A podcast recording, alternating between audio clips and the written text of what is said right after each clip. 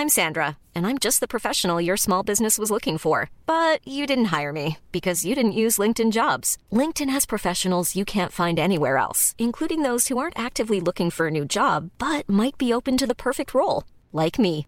In a given month, over 70% of LinkedIn users don't visit other leading job sites. So if you're not looking on LinkedIn, you'll miss out on great candidates like Sandra. Start hiring professionals like a professional. Post your free job on linkedin.com/people today. Heraldo Radio. La HCL se comparte, se ve y ahora también se escucha. Inicia las noticias de la tarde con Jesús Martín Mendoza en Heraldo Radio.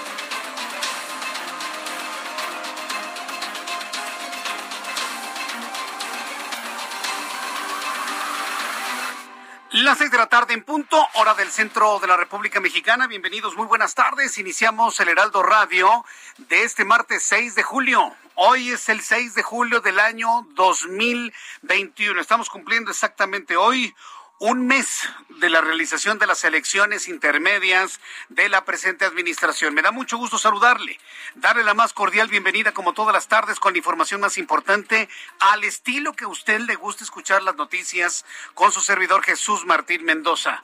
Como siempre le digo, súbale el volumen a su radio, que le tengo la información más importante que se ha generado en este momento en México y en el mundo. En primer lugar, personaje de la noticia sin duda alguna, Luis Cárdenas Palomino, ex titular de la División de Seguridad Regional de la extinta Policía Federal.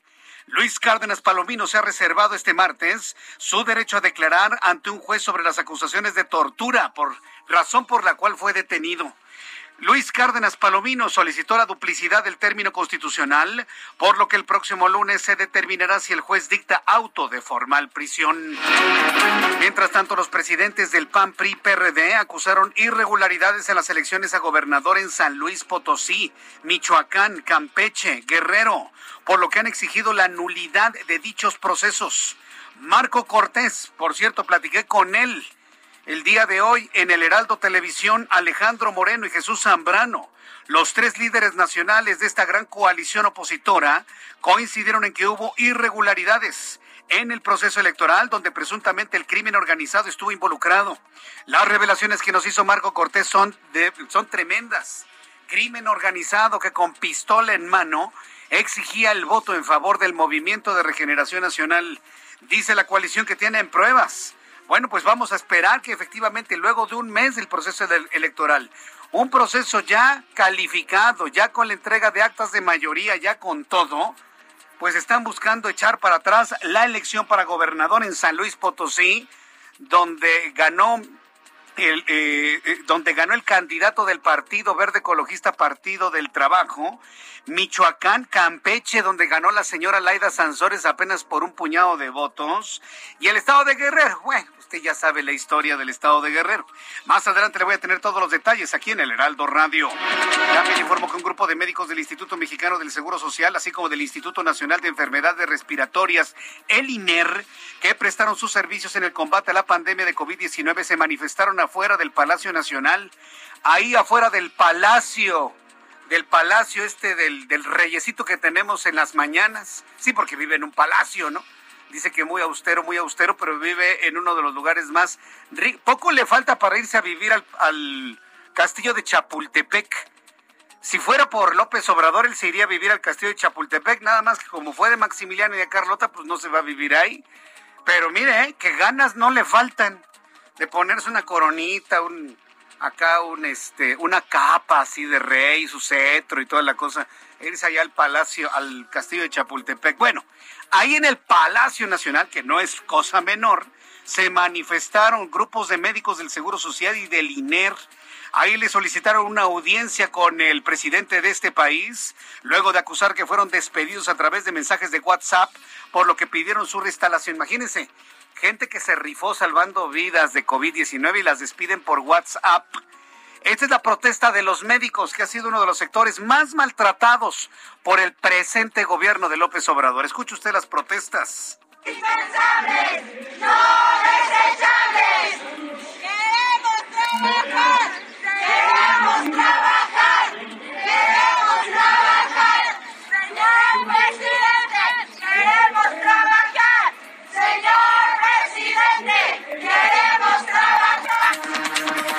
Así los corrió la presente administración. Me pregunto cuánta gente salvada por estos médicos votaron por el Movimiento de Regeneración Nacional. Me pregunto yo, es una pregunta, ¿no? Quienes fueron salvados por estas personas que ahora están sin trabajo, les dieron una patada literalmente a través de WhatsApp. ¿Cuántas personas que fueron salvados por este personal votaron por quienes los corrieron? Me encantaría saberlo, ¿sabe? Me encantaría saberlo, pero yo lo único que sé es que en esta vida todo tiene equilibrios, todo absolutamente, todo. Y como decía mi profesor de secundaria, no quiero ver, ¿eh? Cuando esas cosas pasen, yo la, cuando esos equilibrios lleguen, yo la verdad no, no, no, no quiero ver. Y al entender todos los detalles de esta manifestación de médicos, qué dolorosa manifestación la del día de hoy. Además, hoy el señor Hugo López Gatel, increíblemente este señor que todavía trabaja como subsecretario de Salud, reconoció que los casos de COVID-19 en México han repuntado un 22%. Ah, claro que tanto las hospitalizaciones como los fallecimientos no han crecido a la misma velocidad gracias a la campaña de vacunación, lo que también ha permitido reducir de manera considerable la incidencia de sintomatología grave. Más adelante, más adelante le voy a tener más detalles de lo que dijo el señor Gatel. Activan registro de vacunación anticovid para mayores de 18 años. Mucha atención, la, la llamada generación de cristal. ¿Por qué la generación de cristal? Ay, porque se quejan de todos los chavos de hoy. Perdónenme, chavos. Perdónenme, muchachos, pero les duele hasta que vuele una mosca. No por nada hay hasta memes que hacen alusión a que todo les provoca dolor, todo absolutamente, ¿no? Ay, ya me picaron, ¿no? Atención psicológica para el dolor de la picadura de vacunación, bueno, cosas por el estilo que hemos sabido. Yo no quiero quedarme con esa idea, pero sí decirle a los chavos, a los más jóvenes, que va a empezar la, el registro para eh, los jóvenes de entre 18 a 29 años que puedan recibir su primera dosis contra COVID-19. Esto se amplía el número de mexicanos con posibilidad de tener acceso a la vacuna contra COVID, pues hasta el día de hoy mujeres embarazadas adultos mayores de 30 años, docentes, habitantes de la zona fronteriza y personal médico eran los candidatos a recibir una de estas dosis. Ya a partir de mañana empieza el registro para los más jóvenes de México. Mientras tanto, la Organización Mundial de la Salud recomendó hoy el tratamiento con antagonistas de interlucina 6. Bueno, no se aprende el nombre, ¿no? Pero están de alguna manera enviando a la opinión pública un mensaje para un nuevo tratamiento con antagonistas de interlucina para el tratamiento de casos graves o críticos de COVID-19, tras publicarse resultados positivos de ensayos con 11.000 pacientes. Hasta ahora, la Organización Mundial de la Salud solo recomendaba un tratamiento para pacientes graves con dexametasona y un corticosteroide potente pero la publicación de los ensayos en el Journal of the American Medical Association ha animado a la OMS a incluir esta nueva herramienta contra el coronavirus. Nótese que todavía se está trabajando en alternativas terapéuticas, en alternativas terapéuticas para quienes desarrollan la sintomatología moderada o grave de esta enfermedad llamada COVID-19. La Federación Canadiense de Fútbol informó este martes a la FIFA que la ciudad de Montreal, en Canadá, se retira del proceso de selección de sedes para la Copa del Mundo 2026, que será organizada junto con México y Estados Unidos y contará por primera vez en la historia con la participación de 48 selecciones en el mundo. Con Roberto San Germán. Le voy a tener toda la información deportiva y este retiro de la ciudad de Montreal para el Mundial de 2026. No se lo vaya a perder más adelante aquí en el Heraldo Radio. Vamos con nuestros compañeros corresponsales en la República Mexicana. Vamos a revisar información que sucede en otras partes del país. Saludo a Gerardo García, nuestro corresponsal en el Estado de México. Adelante, Gerardo. Muy buenas tardes. Hola, muy buenas tardes, Jesús Martín. Te saludo a ti y al auditorio. La lluvia se fue y el río Chinaltecatl bajó el nivel, no así el olor fétido y el lodo con los daños materiales en cerca de 20 casas en San Pedro Tejalpa y San Antonio Acahualco en Sinacantepec. Es ubicado en el valle de Toluca del Estado de México, que fueron inundadas ante el torrencial lluvia que se registró el lunes. Desde muy temprano, las familias damnificadas encabezaron el desasolve y desinfección de sus hogares, donde las pérdidas fueron totales, desde colchones, muebles, electrodomésticos y herramientas de trabajo inservibles. La corriente del agua arrasó todo a su paso y entre los afectados estuvieron animales de granja como gallinas caballos o perros que fueron arrastrados, y no se supo ya nada de ellos. Y es que eh, en las paredes al interior de las casas el nivel del vital líquido llegó hasta el metro y medio, pero en la barranca superó los cuatro metros. La población afectada pidió apoyo para a las autoridades para superar esta tragedia. En ambas comunidades se desplazaron más de 50 eh, funcionarios, tanto del gobierno estatal como municipal. Además, también en San Pedro Tejalpa, un puente vehicular colapsó parcialmente y en esta comunidad y ya conectada con San Antonio Cagualco, tres unidades fueron arrastradas y una de ellas apenas fue recuperada. El coordinador de protección civil de Sinacantepec, Carlos Alvarado Garduño, informó que desde hace 10 años no se presentaba una contingencia de esta magnitud como la ocurrida la tarde de lunes. El reporte. Muchas gracias por esta información, Gerardo García. Buenas tardes. Hasta luego, muy buenas tardes. Saludo en Guadalajara, Jalisco, a Mayeli Mariscal. Adelante, Mayeli. Hola, ¿qué tal? Muy buenas tardes. Buenas tardes al auditorio. La violencia en los límites entre Jalisco y Zacatecas se trabajará de forma coordinada entre las corporaciones eh, que atienden la seguridad y esta tarde se establecerá la estrategia para reforzar la vigilancia en estos límites. Así lo confirmó Enrique Alfaro Ramírez, el gobernador de Jalisco, quien sostuvo esta mañana eh, reunión con parte del gabinete federal. Incluso también estuvo presente eh, el propio Andrés Manuel López Obrador, el presidente de México, y eh, bueno, añadió que se entregó también una carta de los padres de Luis Fernando Montes de Oca, pasante de medicina, quien fue asesinado junto con el paramédico Octavio Chivelo Romero en los límites justo de Jalisco y Zacatecas, en donde se presume la participación de células del crimen organizado Alfaro Ramírez dijo que, bueno, no se trata de aventar la responsabilidad a nadie, se trata de entender que es un problema del país y que se tiene que entrar eh, todos los niveles de gobierno y destacó que espera que exista autocrítica y sobre todo voluntad por parte del gobierno federal para poder ajustar la estrategia en materia de seguridad. Esa es la información desde Jalisco. Muchas gracias por esta información, Mayeli. Excelente tarde para Excelente tarde también para ti. El reloj marca 6 de la tarde con 12 minutos. Vamos a revisar toda la información de nuestros compañeros reporteros urbanos, periodistas especializados en información de ciudad. Alan Rodríguez, gusto en saludarte. ¿Dónde te ubicamos, Alan? Hola, ¿qué tal? Jesús Martín, amigos, muy buenas tardes. Yo me ubico en estos momentos en Avenida Valderas, entre Juárez y Arcos de Belén. En estos momentos se presenta bastante asentamiento, esto por las obras que se están registrando ya desde hace varias semanas en este punto. Mucha atención a todos nuestros amigos automovilistas, ya que en esta avenida, la avenida Valderas, ya no habrá circulación hacia la zona de la Alameda. Esto para todos nuestros amigos que proceden desde el cruce con Arcos de Belén. Y es que ya hemos podido observar cómo el carril de la circulación que era vehicular se han colocado adoquines a lo largo de toda esta vialidad y prácticamente será un paso peatonal en toda esta zona. Mucha atención para todas las personas que se desplacen en este punto. Por otra parte, hemos circulado también en la avenida Cuauhtémoc y en estos momentos entre Chapultepec y hasta el cruce con el viaducto ya comienzan a registrarse algunos asentamientos para todos nuestros amigos automovilistas que se desplazan hacia la zona norte de la Ciudad de México. Mucha precaución, ya que en unos cuantos minutos se estará registrando una lluvia en esta zona de la capital. Por lo pronto, el reporte. Muchas gracias por esta información, Alan Rodríguez. Continuamos al pendiente. Buenas tardes. Hasta luego, muy buenas tardes. Saludo a Augusto Atempa con más información del Valle de México. Adelante, Augusto.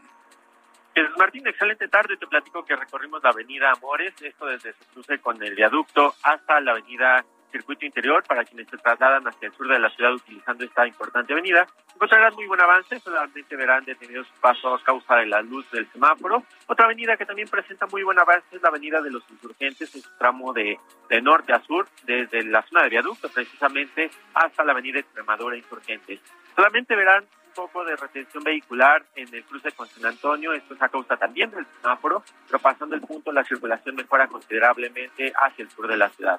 Vamos a continuar muy al pendiente, se empiezan a presentar fuertes vientos en esta zona sur y no, no se descarta que en los próximos minutos comience a llover, habrá que manejar con más precaución.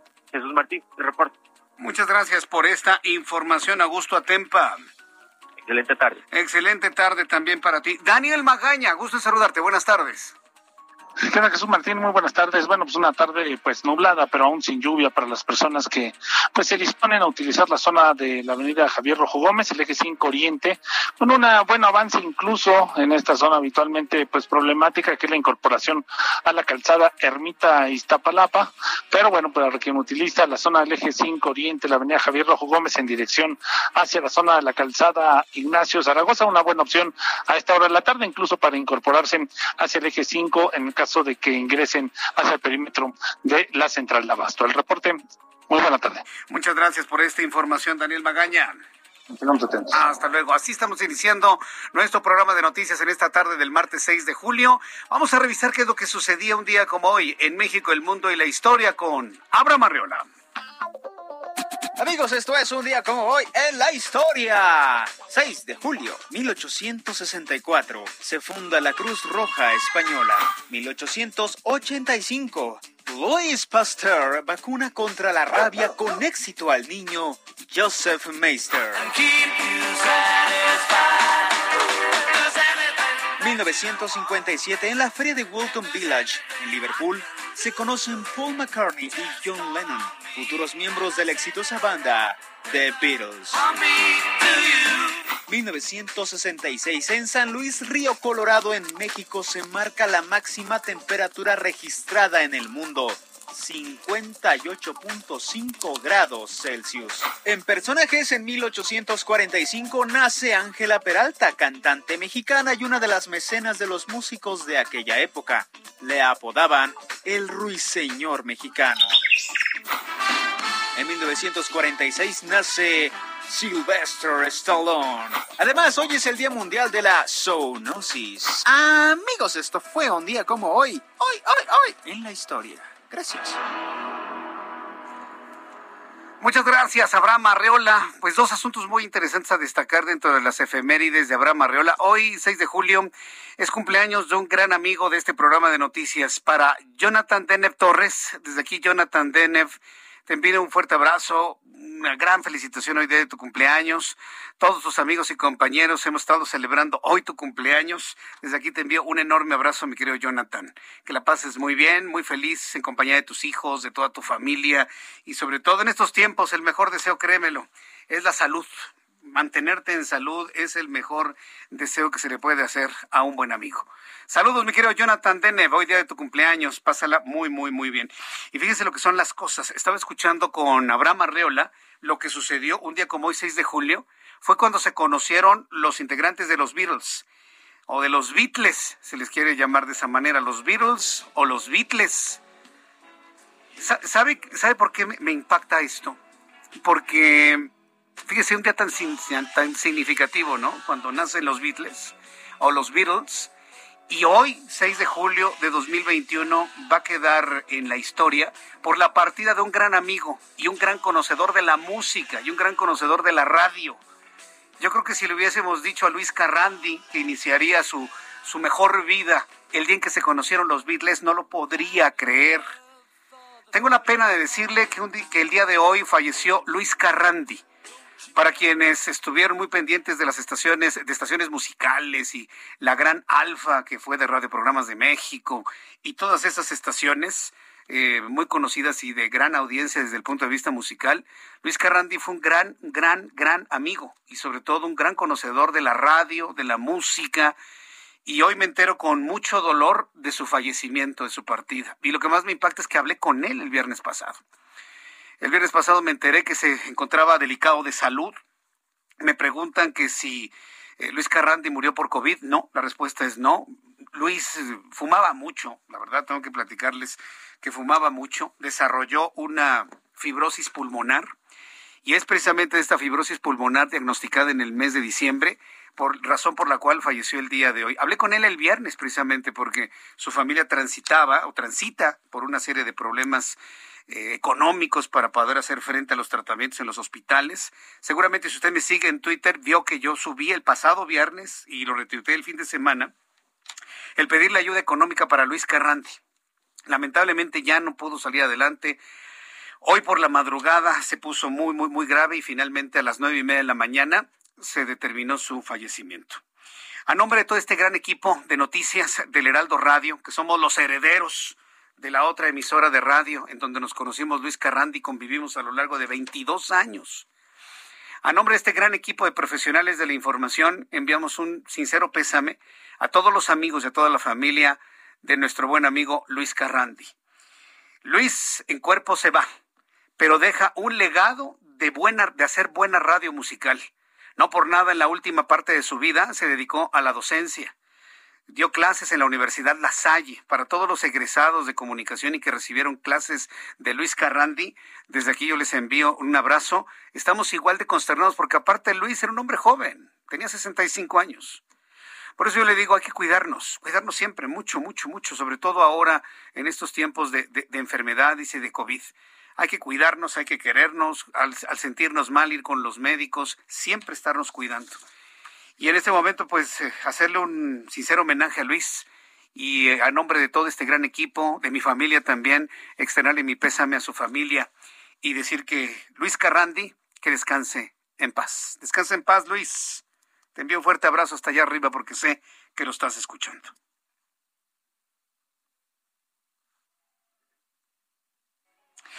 Ya son las seis de la tarde con 20 minutos, las seis de la tarde con 20 minutos, hora del centro de la República Mexicana.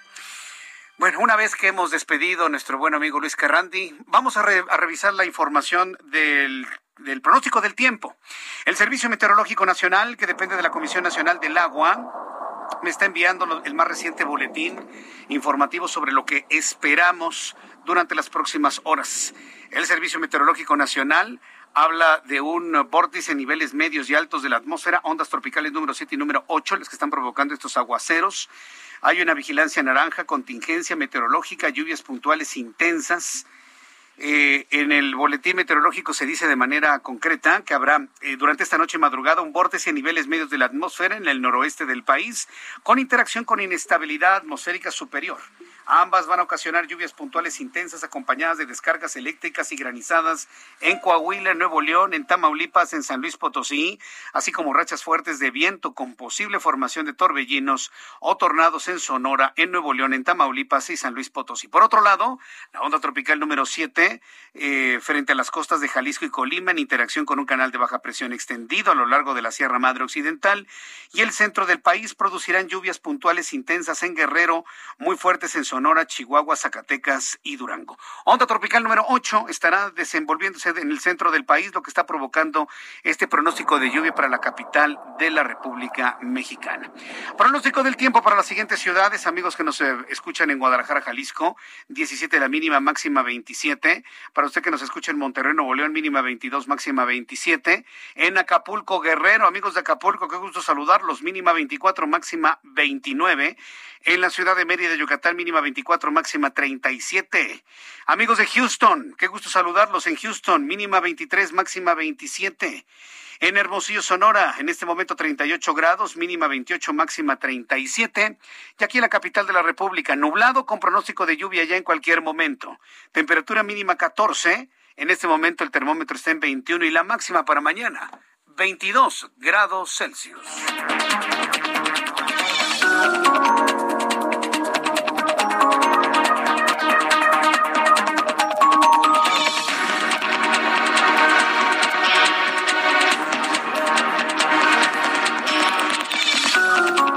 Son las seis de la tarde con 23 minutos, las seis de la tarde con 23 minutos hora del centro de la República Mexicana. Me pregunta Silvia G.E. si Luis Carrandi es el padre de Luisa Carrandi, que es locutora de una, de una emisora musical.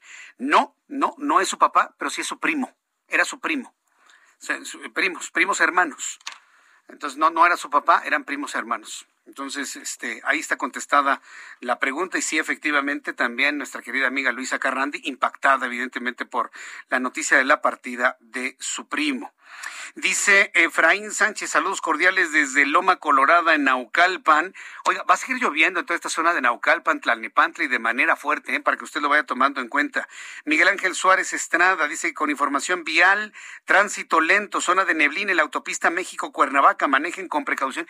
Tenemos neblina en la México-Cuernavaca, mucha atención. Neblina en la México-Cuernavaca, para que usted lo tome en cuenta, por favor. Voy a ir a los anuncios. Voy a ir a los anuncios y al regreso le voy a tener todos los detalles de lo que sucede con el COVID-19. Se vuelve a convertir esta enfermedad provocada por el coronavirus. El coronavirus vuelve a ocupar el primer lugar de importancia en la información a nivel nacional y a nivel mundial. Hoy la Secretaría de Salud eh, reconoce que efectivamente tenemos un repunte en los casos de contagios de coronavirus. Después de los anuncios, le voy a tener todos los detalles, le voy a adelantar algunos de los números y le invito para que me escriba a través de mi cuenta de Twitter, arroba Jesús Martín MX y en YouTube, en el canal Jesús Martín MX. Escuchas a Jesús Martín Mendoza con las noticias de la tarde por Heraldo Radio, una estación de Heraldo Media Group. Heraldo Radio, la HCL se comparte, se ve y ahora también se escucha. Heraldo Radio 98.5 FM, una estación de Heraldo Media Group, transmitiendo desde Avenida Insurgente Sur 1271, Torre Carrachi, con 100.000 watts de potencia radiada. Escucha las noticias de la tarde con Jesús Martín Mendoza. Amigos Regresamos. Heraldo Radio. Esta temporada de vacaciones, JLN Labs y Aeroméxico cuidan a todos los viajeros con una alianza especial y ofrecen un precio preferencial a los pasajeros de Aeroméxico y Delta Airlines en pruebas COVID-19. Pueden hacer su prueba PCR desde 1.699 pesos y la de antígenos desde 450 pesos. Resultados en menos de ocho horas. Agenden su cita a domicilio. Manden un WhatsApp al 5530 260609 o si prefieren, visiten sus sucursales.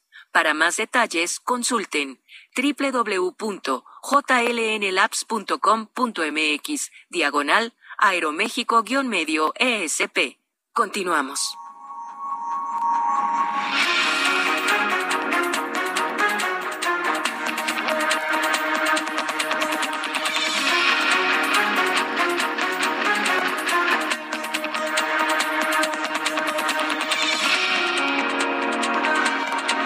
Ya son las seis de la tarde con 31 minutos hora del centro de la República Mexicana. Continuamos con la información en el Heraldo Radio. Le quiero adelantar que hoy tenemos un día en el cual se han rebasado todos los récords en cuanto a personas contagiadas por COVID-19. Y a reserva de repetirlo un poco más adelante eh, durante nuestra segunda hora, le voy a dar a conocer los datos que la Secretaría de Salud ha dado a conocer el día de hoy. Y con esto empieza esta parte de la información. La Secretaría de Salud está informando que el día de hoy se suman a la lista de contagiados 7.989 mexicanos más. Estamos en niveles de contagio similares a los del mes de enero. Ya estamos en este momento en niveles de, de contagio similares a los del mes de diciembre, enero. Entonces, es- esto sí es preocupante, porque no se registraba un alza tan importante en contagios. El último de este, de este nivel sucedió en el mes de febrero. Señores, tenemos un repunte en los contagios de manera muy grave. 7.989 enfermos de COVID-19 para un total acumulado de 2.549.862 personas transmitidas con el virus. Ayer, ayer lunes 1805, hoy 7989. Ayer 67 fallecidos, hoy 269. No son los 1000, 1700, 1500, 1900 del mes de diciembre, pero son 269 muertos por COVID-19. Se sigue muriendo la gente por COVID-19. para dar un total de 233.958 mexicanos fallecidos, cifra oficial mexicana, los datos del gobierno, que luego el mismo gobierno no los acepta. Índice de letalidad ha bajado. ¿Por qué ha bajado el índice de letalidad? Porque eh, proporcionalmente hay más contagiados que fallecidos. Y los que se están contagiando no necesariamente están muriendo en la misma, en la misma proporción que sucedía en el mes de enero. Por eso tenemos al día de hoy un índice de letalidad del 9.17%. 9.17%. Esto es una realidad. Esto es una realidad, esto es lo que está ocurriendo. Me preguntan entonces qué pasa con la vacuna. No, es que mire, la gente se está confiando a grados verdaderamente irresponsables.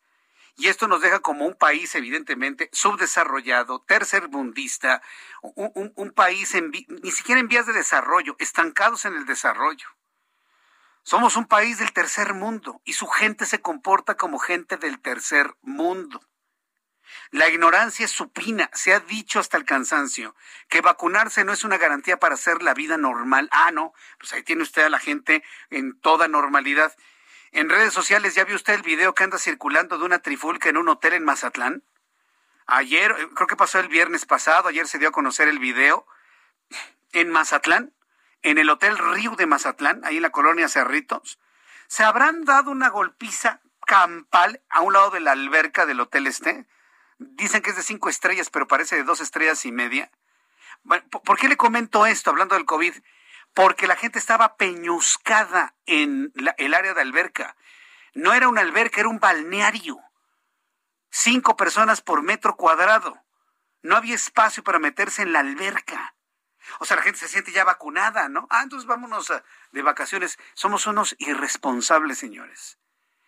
Y en la Zacapela y en la bronca, en el video, a mí me impresionaba más la cantidad de gente irresponsable conviviendo en un área de playa cuando nadie, bueno, para empezar, cuando Sinaloa se encuentra en semáforo amarillo. Yo creo que el gobierno federal, la Secretaría de Salud, debe sancionar y cerrar el Hotel Río, porque no está respetando los aforos establecidos para semáforo amarillo. Punto. Baste ver el video, nada más. Entonces, acciones como esta, en los hoteles, en las playas, en los centros comerciales, en los restaurantes, en el mercado sobre ruedas, en donde usted me diga, donde la gente vacunada piensa que puede hacer su vida, están provocando esto. Es más la gente que se está contagiando que la que se está vacunando, señores. Y lo tengo que decir de esta manera porque si no, no se entiende. De verdad no se entiende. Ya ha sido tan importante el incremento ya de las, de las hospitalizaciones que hoy no tuvo otra la, la Secretaría de Salud que reconocer que los casos de COVID-19 en México han repuntado un 22%. Ah, claro que tanto hospitalizaciones como fallecimientos, esto lo dice la Secretaría de Salud, no han crecido a la misma velocidad gracias a la campaña de vacunación, lo que también ha permitido reducir la incidencia de casos graves. Hoy en la mañana, el señor Gatel pues tuvo ahí la oportunidad que le dio su maestro, su, su, sensei, su líder, su, su sacerdote, su guía, su flautista. Hoy estuve en la mañana ahí con él para hablar precisamente sobre el COVID-19. Durante su intervención en la conferencia matutina, el señor Gatel explicó que este repunte se registró de la semana 24 a la 25 y subrayó que la gran mayoría de las personas que contrajeron la enfermedad se recuperan de manera satisfactoria sin la necesidad de ser hospitalizados o de recibir tratamiento mayor. Esto fue lo que dijo Gatel. Como pueden ver ustedes, eh, tenemos este repunte de 22% en los casos estimados. Esta es la comparación entre la semana 25 con la semana 24 del año, cuando estamos viviendo en la semana 27. Hemos explicado desde hace muchos meses por qué la información se corta dos semanas atrás en México y en el mundo, en todos los sistemas de vigilancia epidemiológica. La gran mayoría de las personas que padecen COVID, que quedan registradas o son estimadas, se recuperan en buenas condiciones sin necesidad de haber sido hospitalizadas o haber tenido un tratamiento avanzado. Bien, pues esto fue lo que comentó el señor Gatel, que va a volver a sus conferencias para cuando termine le vuelvan a llevar mariachis, flores, besos, fotografías y demás. ¿Se da cuenta el ridículo que hicieron? Al decir, se acabaron las conferencias, se acabó el COVID, y ahí le daban besos comprados o besos vendidos, sus florecitas compradas, vendidas, los mariachis también rentados. Qué tristeza, ¿no? Que todo sea falso. Y ahí lo estaba oyendo en la mañana hablando del COVID, ahí va otra vez de vuelta. Yo sí le quiero pedir a la Secretaría de Salud, en lo personal, eh, de ahí que me hagan caso, pues evidentemente no, pero mal haría no pedirlo. Que ya no ve las conferencias este señor, mándenlo a un escritorio, ahí que, que haga archivo. Y ponemos a un hombre o una mujer, una mujer o un hombre responsable, técnicamente responsable, dando información técnica útil todas las tardes o una vez a la semana cuando sea. Pero ya no vayan a poner a este señor, por favor. Es impresentable, es indefendible. Es impresentable, es indefendible, por favor. Es una solicitud que le estamos haciendo en la mejor de las lides. Miren, créanme, para que ya no les peguen tanto a la carrocería de su cochecito de cuarta, de cuarta transformación. ¿Sí? Tómenlo como petición o como consejo. Yo, si fuera ustedes, dejaba al señor Gatel ya encerrado en su casa o en un escritorio haciendo archivo, alguna otra cosa, ¿no? Digo, tampoco se le desea que se le quite el trabajo a la gente, pero pues dejarlo por ahí, que ya, ya no genere más problemas de los que ya ha generado, por supuesto. El asunto del COVID es grave. Los estados donde más se han registrado contagios de COVID-19 son tres en concreto. Ciudad de México, Estado de México y Baja California Sur, con datos hasta de la semana pasada. Sin embargo, se empiezan a sumar otras entidades en donde la velocidad del contagio es preocupante y tal es el caso del Estado de Puebla. El secretario de Salud de Puebla, José Antonio Martínez García, informó que más de 30 estudiantes de educación media y superior de la entidad se encuentran contagiados de COVID luego de regresar de un viaje de fin de cursos a Cancún al que asistieron cerca de 500 alumnos, por lo que llamó al resto de los asistentes a permanecer aislados durante 14 días para evitar un contagio masivo. ¿Le pasó a estos chavos de esta universidad en Puebla? Como los argentinos, ¿te acuerdas, Ángel?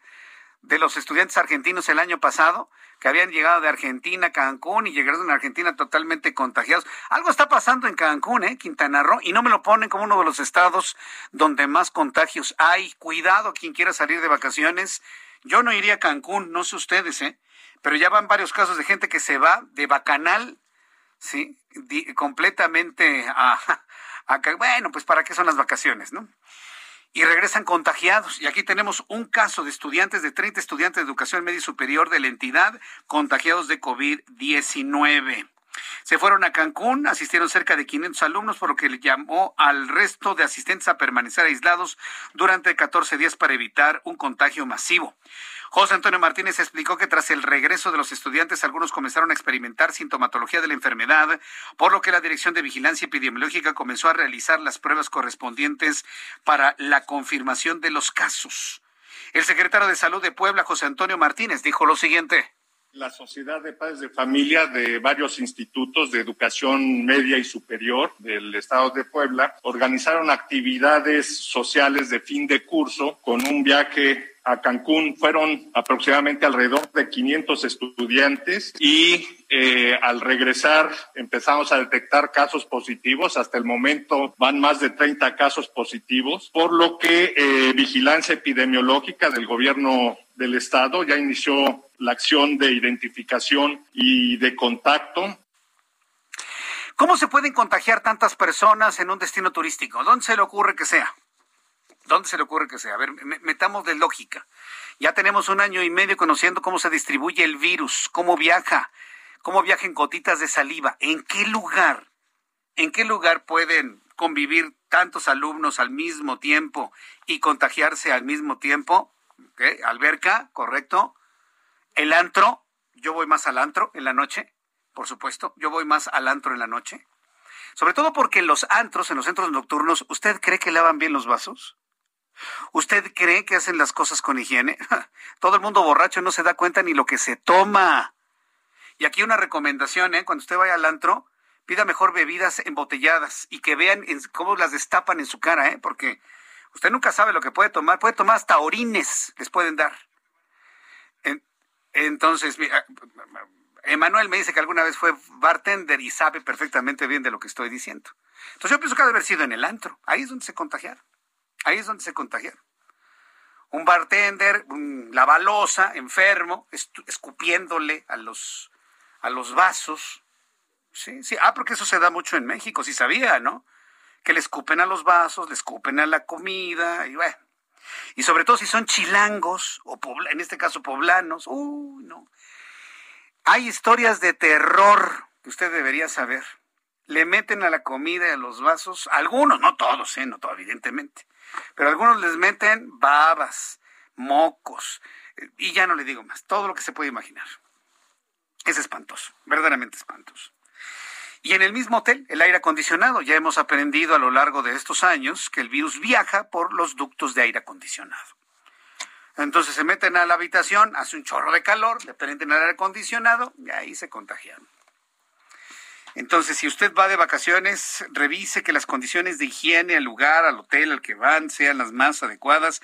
Yo en lo personal le recomendaría, mejor nos quedamos en casa, ¿no? Miren nada más la que están pasando los muchachos en el estado de Puebla.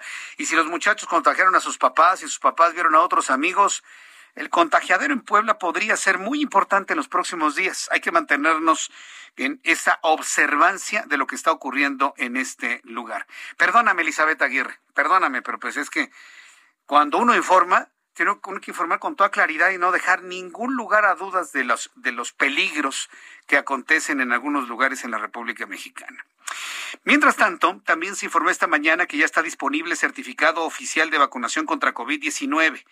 Sin embargo, horas después del anuncio que se hizo esta mañana, los usuarios reportaron fallas en la página del registro. Ay, esa historia me la conozco re bien.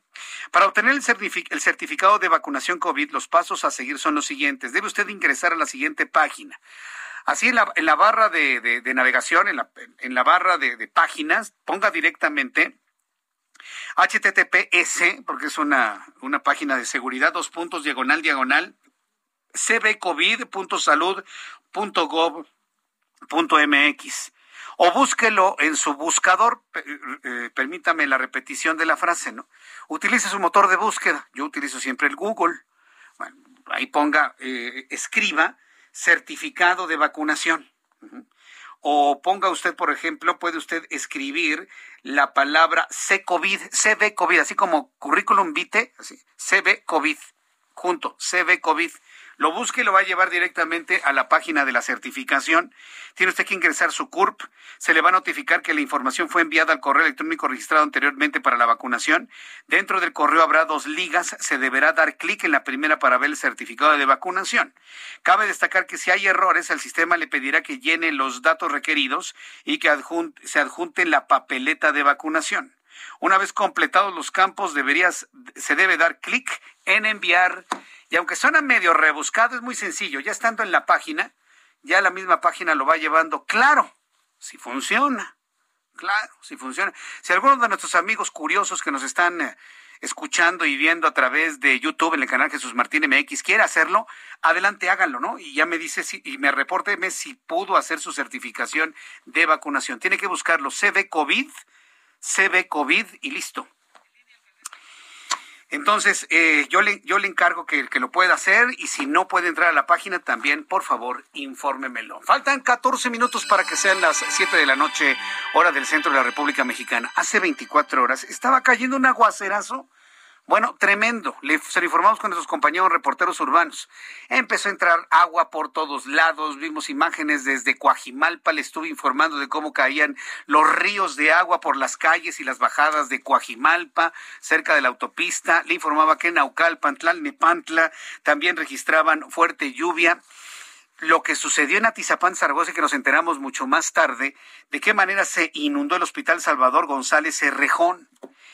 Las, las imágenes que empezaron a conocerse a través de las redes sociales mostraban al personal médico, heroico, heroico personal médico y de logística de este hospital, sacando camas, sacando camillas, eh, cunas, del, cunas con bebés, algunas eh, inclusive incubadoras, sacándolos del lugar que estaba total y absolutamente inundado. Hoy platicaba con mi compañero Israel Lorenzana en televisión y le preguntaba, porque se encontraba en el centro de la noticia, que qué tipo de agua había entrado al hospital y entró de todo, ¿eh? agua de lluvia, agua de drenaje, agua absolutamente de todo.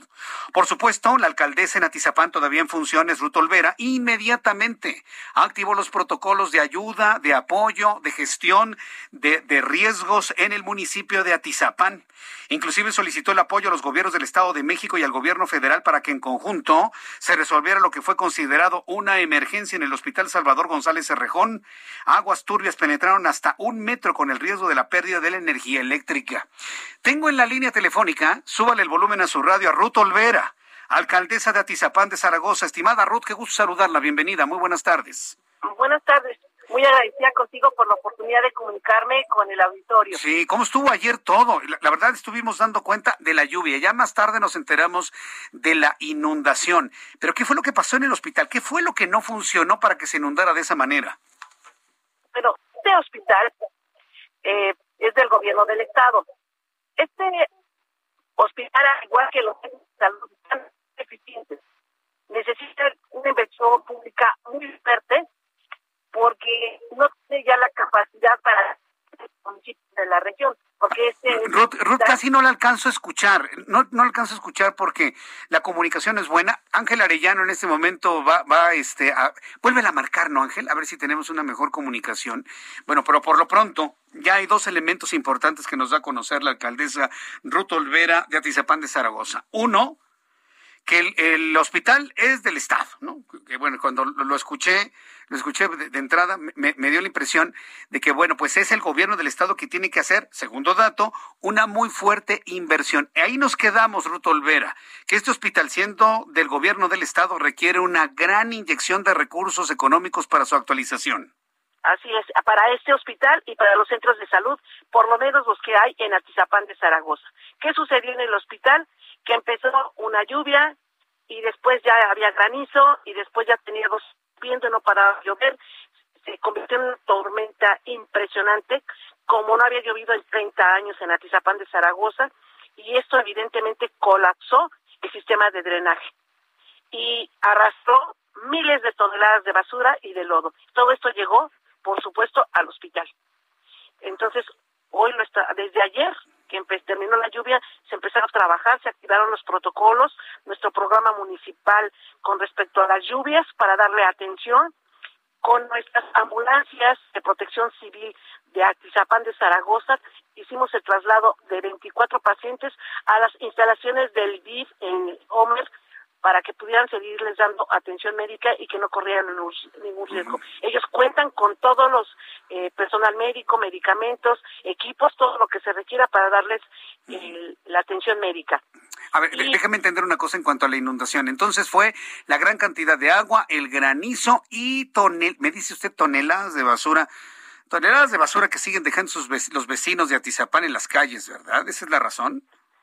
En parte, porque todo este cúmulo de agua que transita por los ríos de Atizapán, son una parte de Nicolás Romero, de Cuautitlán Izcalli, de una región de Tlanipantla y por supuesto de Naucalpan. Entonces todo esto hace un conjunto que a una intensidad de agua como la de ayer, pues se llenaron y llegaron y sobrepasaron los límites y se derramaron. Entonces esto causó un verdadero caos donde fueron afectadas 33 colonias con un promedio de 4.000 damnificados. Y eso nada más te hablo de las lesiones que sufrieron las casas, los comercios, porque también está todo lo que sufrieron todos los vehículos que por el cúmulo de agua chocaron entre sí. Bueno, verdaderamente dramático. No tienes idea de lo que han estado viviendo los artisapenses. Por eso yo me vi obligada a mandar el comunicado a la Secretaría de Gobernación, a la doctora Olga Sánchez Cordero y al gobierno del Estado, al licenciado Alfredo del Mazo, para pedirles que se haga la declaratoria de desastre natural y que se apliquen los recursos que tienen estos programas para ayudarle a los atizapenses. Pero, pero pues ya no hay Fonden, ya el, el presidente lo quitó. ¿De dónde bueno, va a salir pero, el dinero? Pero, no, no, que tienen dinero, por supuesto que sí. El gobierno del estado tiene recursos Ah, porque la legislatura Estado. del estado, es otra la legislatura del estado Ah. les aprobó el presupuesto de ingresos secretos y ahí vienen los fondos este, específicos para este Ah, tipo de situaciones. Y la declaratoria el, te- la- el tema legal, porque aquí tenemos que atenernos a cuestiones de carácter legal, primero las tiene que hacer el gobierno del Estado para que tenga procedencia en la Coordinación Nacional de Protección Civil que depende del gobierno de México. Ese es el, el caminito y por eso el pronunciamiento de esa manera. Ah, bien, ahora, eh, no- hay un exigencia. antecedente de una inundación de este tamaño en ese hospital, ¿verdad? Eso no había ocurrido antes. ¿no? Y, y te voy a decir, desde el 2012, la Comisión Estatal del Agua tiene en proyecto hacer una obra hidráulica que hizo el compromiso con esos gobiernos municipales desde los 2012 de hacer esa obra hidráulica. ¿A qué me refiero? Que se hiciera la interconexión con el colector poniente, que se hiciera y se resuelve el problema de fondo. ¿Por qué no han hecho la obra? No sabemos.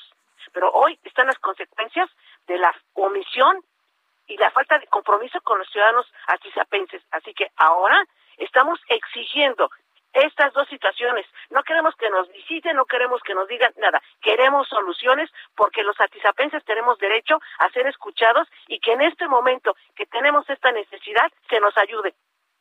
¿Este hospital para cuándo va a volver a funcionar?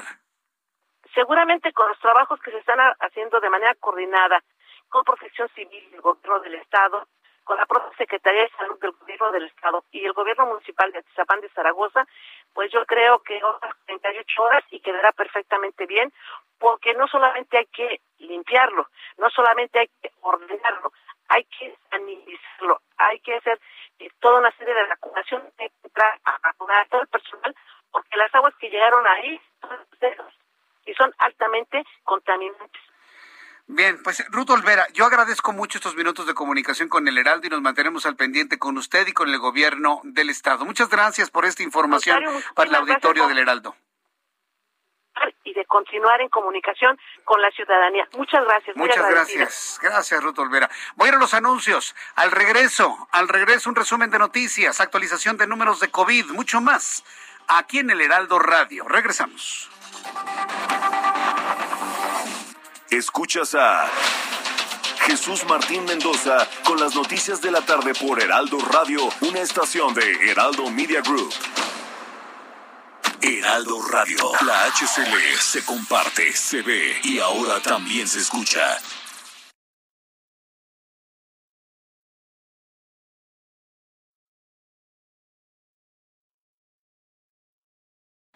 Radio, la HCL se comparte, se ve y ahora también se escucha. Escucha las noticias de la tarde con Jesús Martín Mendoza. Regresamos.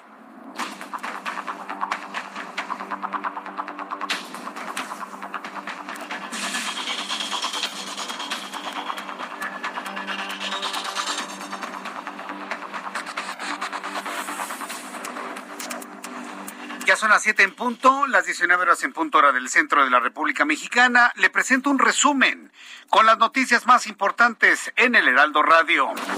En primer lugar, le informo que la presidenta de la Cámara de Diputados, Dulce María Sauri, notificó a la Junta de Coordinación Política que el expediente para desaforar al diputado petista Mauricio Toledo no cuenta con la votación mínima requerida para poder someterlo a consideración del Pleno de San Lázaro el próximo lunes en un eventual periodo extraordinario. El Servicio de Urgencias del Estado de México informó que cinco personas resultaron heridas luego de que un camión que transportaba peregrinos cayó a una cuneta sobre la carretera Toluca-Tlacomulco cuando se dirigía a la comunidad de Santo Domingo de Guzmán, en Guanajuato. La Unidad de Inteligencia Financiera, la UIF, denunció ante la Fiscalía Especializada en Materia de Combate a la Corrupción a Víctor Hugo Guerra García, primo del gobernador de Tamaulipas, por presuntos desvíos y triangulación de recursos públicos desde la Universidad Autónoma de Tamaulipas. El presidente de Chile, Sebastián Piñera, anunció este martes el cierre adelantado de cuatro centrales energéticas de carbón para 2025, con el objetivo de acelerar el plan de descarbonización en el país andino, contemplado a más tardar para el año 2040. Chile le pone ejemplo a países subdesarrollados como México, en donde aquí se le apuesta al combustible fósil. Chile levanta la mano y dice, adiós al carbón. Y Sebastián Piñera anuncia el cierre de termoeléctricas que funcionan a base de carbón mineral. El juez décimo de instrucción de, instrucción pena en La Paz, Armando Ceballos, negó a la expresidenta interina de Bolivia, Yanín Áñez, una solicitud de arresto domiciliario, esto como parte del proceso que se le sigue por las protestas de 2019 en, el, en aquel país que dejaron 35 muertos, 832 heridos y 106 detenidos. El presidente de los Estados Unidos, Joe Biden, suplicó este martes a quienes aún se resisten a vacunarse contra COVID-19, que lo hagan para poder contener la variante Delta. Destacó los esfuerzos del gobierno para ir de, puerta en puerta e intentar convencer a los escépticos. En un discurso en la Casa Blanca dijo, por favor, vacúnense ahora, funciones gratis. Nunca ha sido tan fácil, nunca ha sido tan importante dice el presidente de Estados Unidos, Joe Biden. Cayos y la costa oeste de Florida en los Estados Unidos están en situación de emergencia ante la llegada de la tormenta tropical Elsa, cuyas lluvias y aparato eléctrico dificultan ya las tareas de los rescatistas que buscan, buscan víctimas del derrumbe en Miami-Dade, que aún así han sido en las últimas horas con cuatro cuerpos más Elsa, que fue el primer huracán de 2021 en el Atlántico, puede alcanzar de nuevo esa categoría antes de tocar tierra en algún punto de la parte norte de la costa oeste de Florida, mañana miércoles, según ha advertido el Centro Nacional de Huracanes. En entrevista con el Heraldo Radio, la alcaldesa de Atizapán de Zaragoza, Ruito Olvera Nieto, hizo un recuento de los daños sufridos en ese municipio mexiquense luego del aguacero que cayó ayer en la que se registraron severas inundaciones y daños materiales, entre ellos los daños al Hospital Salvador González, porque solicitó a la Secretaría de Gobernación y el Gobierno del Estado de México la declaratoria de desastre natural. Obviamente, pues con el dinero del Estado de México, porque yo le tuve que aclarar a Ruth Olvera que Fonden ya no hay. Y el dinero ya se le repartió a los ninis. Sí, digo, por si usted me pregunta, ¿y dónde quedó el dinero del Fonten? Ah, pues para comprar votos, pues sí. Para comprar votos, ¿de dónde más cree que salió el dinero ese que estaban repartiendo de a 1.500 pesos por cada fotografía del voto por Morena? ¿De dónde cree que salió? Bueno, no hay Fonden, pero Ruto Olvera está pidiendo que el gobierno del estado, a través de sus fondos para emergencia, apoyen al municipio un verdadero caos donde fueron afectadas 33 colonias con un promedio de 4.000 damnificados. Y eso nada más te hablo de las lesiones que sufrieron las casas, los comercios, porque también está todo lo que sufrieron todos los vehículos que por el cúmulo de agua chocaron entre sí, bueno, verdaderamente dramático. Por eso yo me vi obligada a mandar el comunicado a la Secretaría de Gobernación, a la doctora Olga Sánchez Cordero y al gobierno del estado, al licenciado Alfredo del Mazo, para pedirles que se haga la declaratoria de desastre natural y que se apliquen los recursos que tienen estos programas. Pues, pues sí, pero el federal ya no existe, se quedará nada más con el del Estado de México. Son las 7.5. Yo le invito para que siga con nosotros. Estas son las noticias en resumen. Le saluda Jesús Martín Mendoza.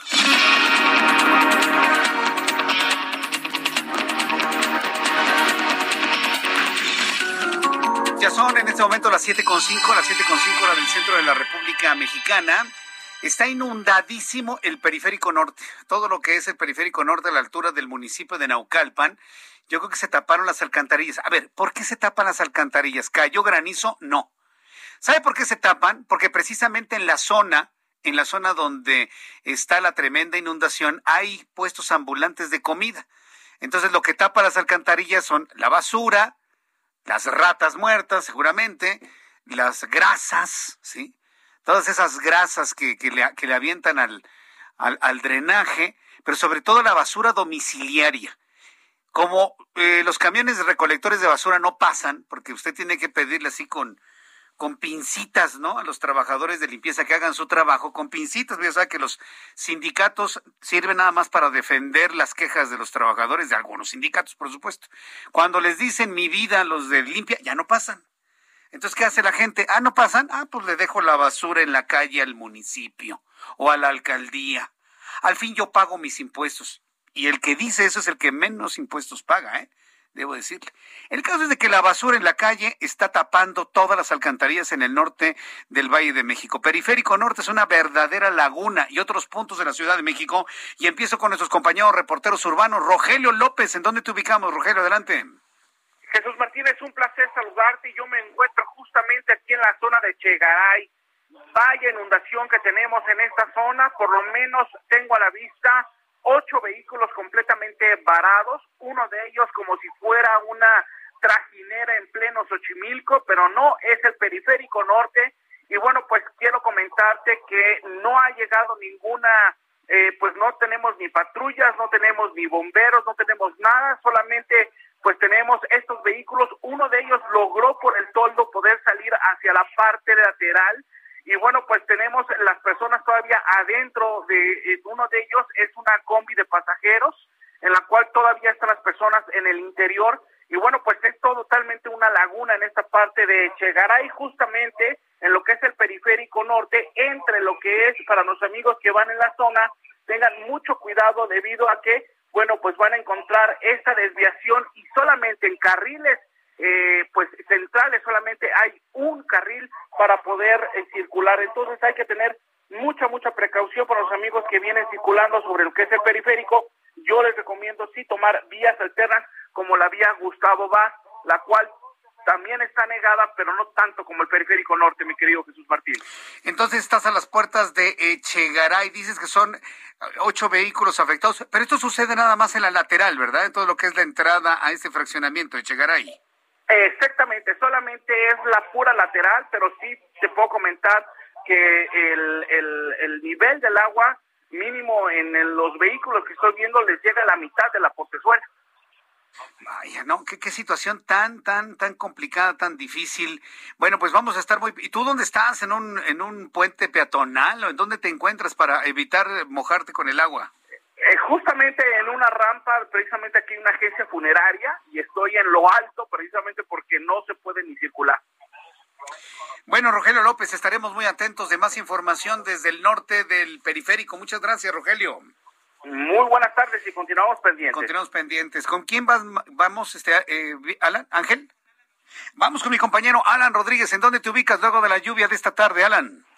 Hola, ¿qué tal Jesús Martín? Amigos, muy buenas tardes. Yo me encuentro en estos momentos en la avenida Mariano Escobedo, muy cerca del cruce con Marina Nacional. Hace unos minutos se registró la caída de un árbol de aproximadamente 15 metros de altura, el cual está afectando completamente la circulación para todos nuestros amigos que se desplazan desde la zona de... Eh, desde la zona del lago Bolsena hacia la zona de Mariano Nacional. Por esta razón ha sido habilitado un carril de contraflujo en el sentido contrario, por lo cual recomendamos a todos nuestros amigos circular con mucha precaución y es que después de esta breve lluvia que se registró en Miguel Hidalgo, pues esta es parte de las afectaciones, un árbol de aproximadamente 12 metros obstaculizando completamente la vialidad. Ya personal de bomberos y protección civil se encuentran laborando para remover este sujeto forestal. Sin embargo, la afectación pues continuará por lo menos los próximos minutos. Por lo pronto, Jesús Martín, el reporte que tenemos. Muchas gracias por la información, Alan. Estamos al pendiente. Estamos al pendiente. Vamos con Augusto Atempa. Nos tiene más información. Adelante, Augusto, desde dónde nos informas. Vamos con el compañero Augusto Atempa. También voy a platicar con Daniel Magaña en unos instantes. Augusto, estás al aire.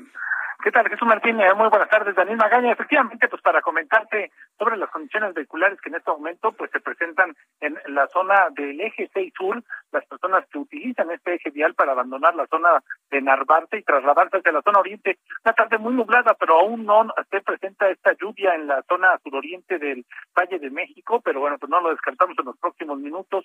Lo que sí, pues condiciones vehiculares adversas, sobre todo para poder incorporarse hacia la zona de Rojo Gómez, es el punto más problemático el eje 6 cerca de la central de Abasto para cruzar el eje 5 Oriente, pero a partir de aquí ya el avance es bueno para trasladarse hacia Santa María Tahuacán. Hay que recordar, bueno, pues que a esta hora, sobre todo las personas que avanzan en, la zona del eje 5 pueden utilizar este eje reversible para trasladarse hacia la zona de Santa. En el reporte Jesús Martín.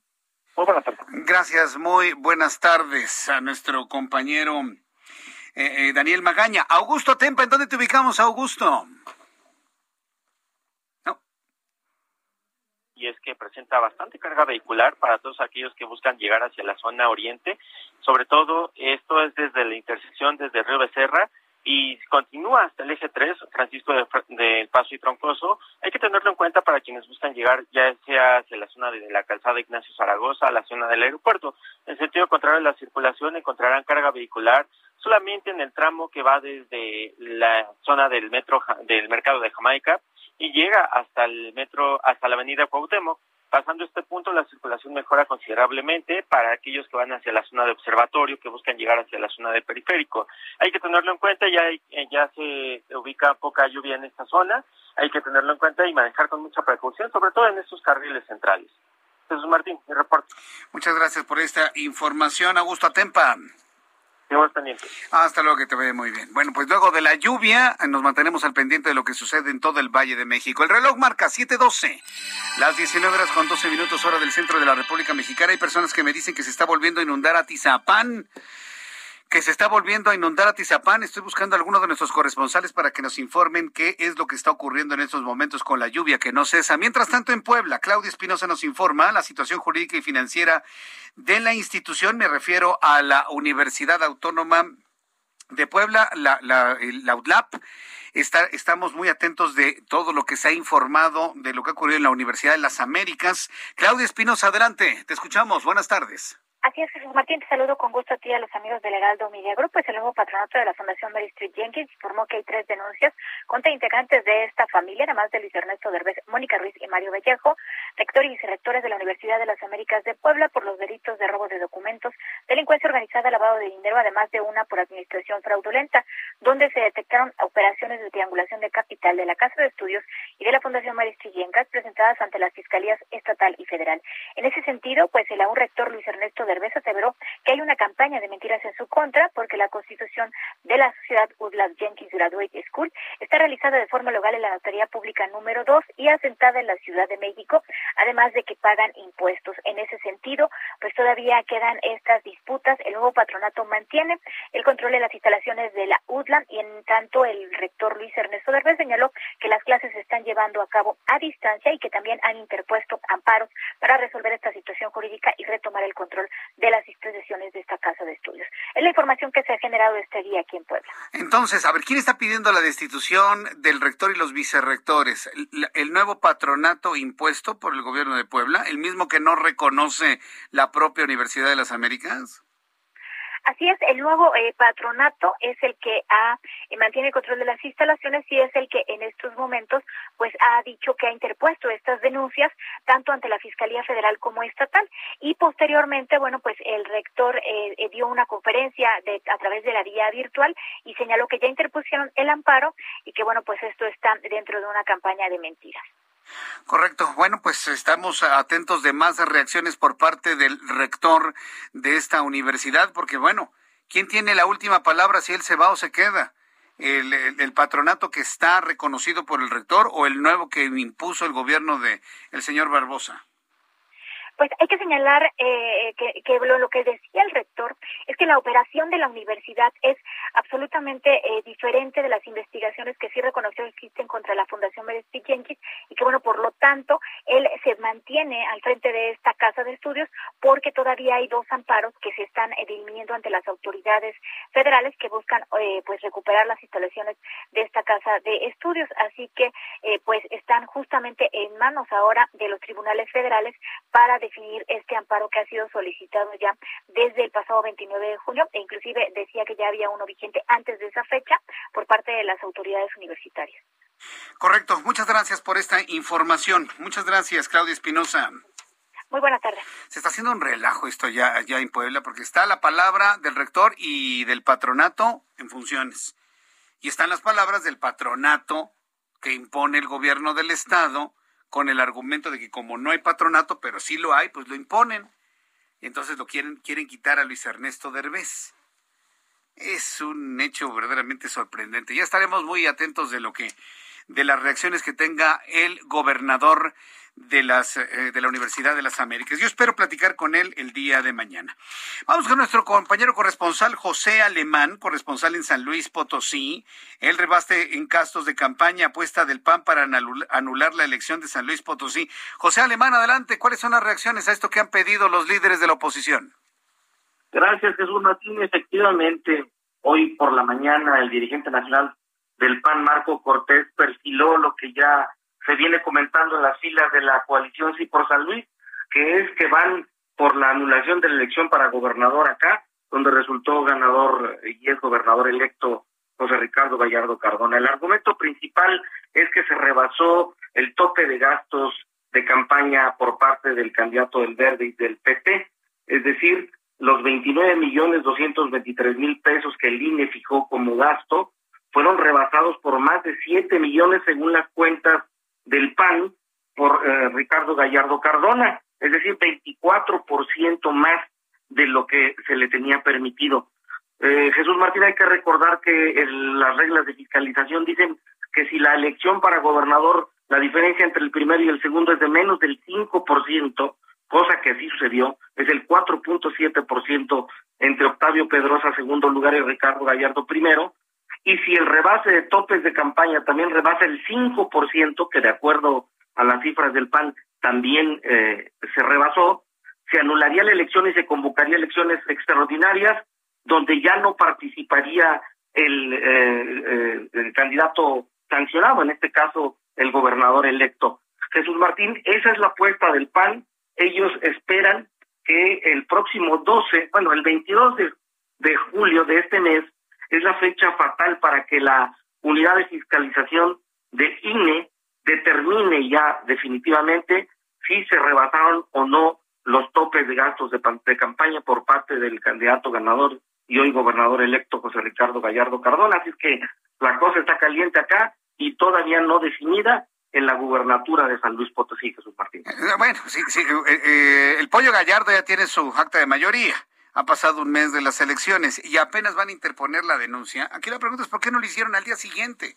Se la pasaron en lo, se lo pasaron en lo mediático, se lo pasaron en los medios, en entrevistas, en conferencias, pero el asunto era la denuncia ante las autoridades de la Fiscalía General de la República y las autoridades electorales. ¿Por qué se hace hasta un mes después? Están presentadas dos, dos impugnaciones ante el Tribunal Electoral local. Un juicio ciudadano por parte del propio candidato Octavio Pedrosa del PAN PRI PRD y uno de los de la coalición donde se pide la nulidad de la elección. Ya están presentadas en lo nivel local. Al parecer mañana Octavio Pedrosa estará ya con ustedes en la Ciudad de México, donde dará a conocer todos los detalles de estas impugnaciones ante los consejeros del INE y ante los medios eh, centralizados ahí en la Ciudad de México. Pero sí están presentadas dos impugnaciones en tiempo y forma, Jesús Martín. Muy bien, pues muchas gracias por esta información. Estaremos muy atentos de ello, José Alemán, a ver qué, qué es lo que fructifica de esto luego de tanto tiempo que ya ha pasado. Muchas gracias por este tiempo. Gracias. Muy buenas tardes. Hasta luego, muy buenas tardes. Nuestro corresponsal en San Luis Potosí. Son las siete con diecinueve, con veinte minutos en este momento. Platicaba con Ruth, Ruth Olvera, todavía alcaldesa en Atizapán, Zaragoza, y me decía que le estaba pidiendo al gobierno federal, a través de la Secretaría de Gobernación, que se hiciera la declaratoria de desastre natural para que corrieran los fondos. De, de verdad ya no se acuerdan que el presidente a quien tanto alaban acabó con el Fonden, con el Fondo Nacional de Desastres Naturales. De, verdad ya no se acuerdan. Y ya cuando se lo recuerda dice, bueno, bueno, este que sea nada más pues el, del gobierno del estado. Ah, bueno. Es que fluyeron esos recursos al gobierno del estado y el gobierno del estado nos tiene que dar. Ya, ya, mire. Se les olvida. Se les olvida. Están ahí diciendo, no, ya viene el dinero del Fonden ahora que cayó un aguacerazo. Ya no existe. A ver qué van a hacer. A ver qué van a hacer. A ver, yo quisiera ver la carita de todos aquellos que perdieron sus casas, sus muebles. Que vengan los recursos del Fonden. No, pues acuérdate que por quien votaste lo desapareció. Ah. Mariana Campos es coordinadora del programa de gasto público y rendición de cuentas de México Evalúa. ¿Por qué hemos invitado a México Evalúa? Porque esta entidad, México Evalúa, presentó un análisis sobre lo que pasó con los recursos de los 109 fondos y fideicomisos que extinguió López Obrador. Falta transparencia en todo lo relacionado con esta figura y se encontraron datos muy interesantes. Estimada Mariana Campos, me da mucho gusto saludarla. Bienvenida. Muy buenas tardes. ¿Qué tal, Jesús Martín? Muy buenas tardes. Saludos a toda tu auditorio. ¿Qué encontraron con la extinción de estos fondos y fideicomisos? Porque de, los dos hubo, entiendo que eran más fondos que fideicomisos, pero ¿qué encontraron con la extinción de estas figuras? Bueno, mira, eh, tenemos información apenas disponible el 31 de marzo. La información al 30 de junio la vamos a tener los últimos días de este mes, julio. Entonces, en el primer trimestre del año lo que se ve es que legalmente se han extinguido dos fideicomisos. Sin embargo, obviamente el, el gobierno ha registrado ingresos por aprovechamientos, es decir, ha utilizado recursos de fideicomisos, como por ejemplo el caso de en donde eh, tenemos registrado a mayo que eh, el gobierno, o bueno, la tesorería ha recibido alrededor de 7 mil millones de pesos provenientes del fondo. Eh, también ha utilizado una cantidad muy importante de recursos del FEIP, el Fondo de Estabilización de los Ingresos Presupuestarios, especialmente los primeros dos años de esta administración. Eh, nada más para que el público se dé una idea, este fondo eh, tenía 30% de los recursos totales de fideicomisos o sea, el fondo más importante en términos de su tamaño. Eh, y al inicio de esta administración había alrededor de... Ya, ya la perdimos. A ver si podemos volver a tener la, la comunicación. De plan, se fue. Es con este asunto de la lluvia, ¿la tienes ahí todavía? No, no, se, se, se, vamos a buscarla después de los mensajes porque estamos a punto ya de, ir a los mensajes comerciales. Estoy conversando con eh, Mariana Campos, coordinadora del programa de gasto público y rendición de cuentas de México Evalúa. Mire qué rápido se nos olvidan las cosas, ¿eh? Y precisamente, precisamente a eso le apuestan. A que tal vez el escandalito sea en un día, dos días, una semana, dos semanas, y después se olvida completamente todo. Dice Santa Sánchez Rentería que se volvió a inundar el hospital de Atizapán. Estoy buscando información en estos momentos, Ángel.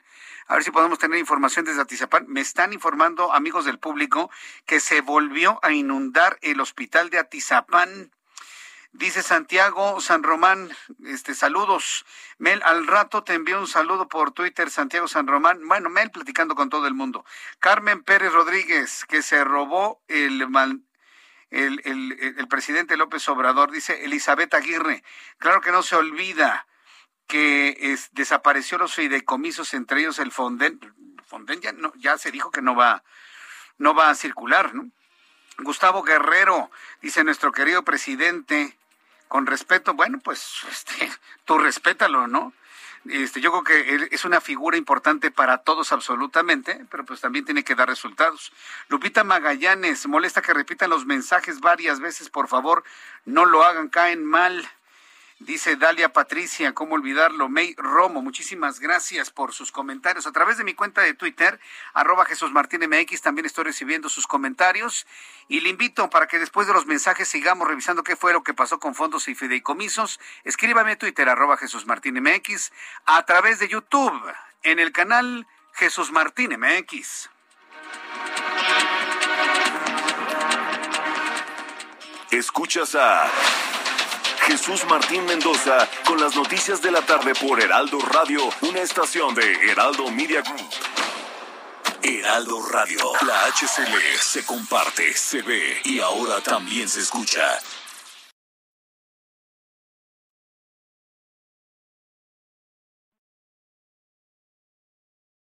Heraldo Radio, la HCL se comparte, se ve y ahora también se escucha. Escucha las noticias de la tarde con Jesús Martín Mendoza. Regresamos.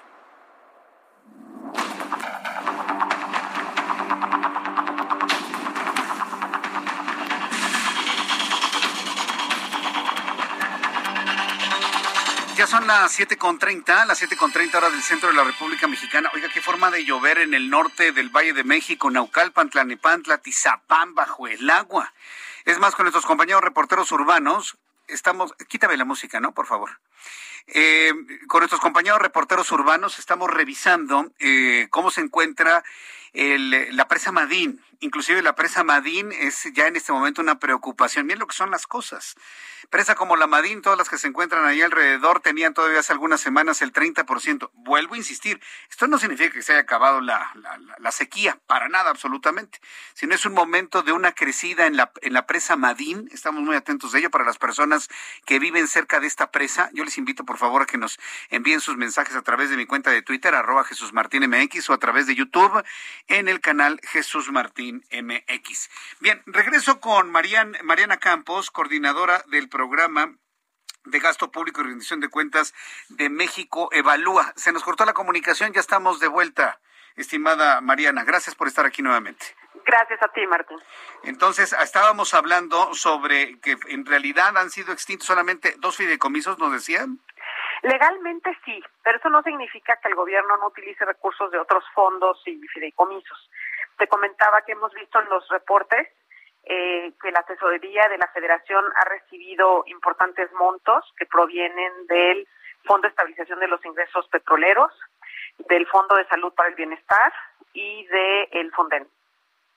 Eh, entonces, eh, digamos, todo este dinero ha servido para fondear los programas a fondo perdido. ¿O a dónde se está yendo este dinero de esos fondos?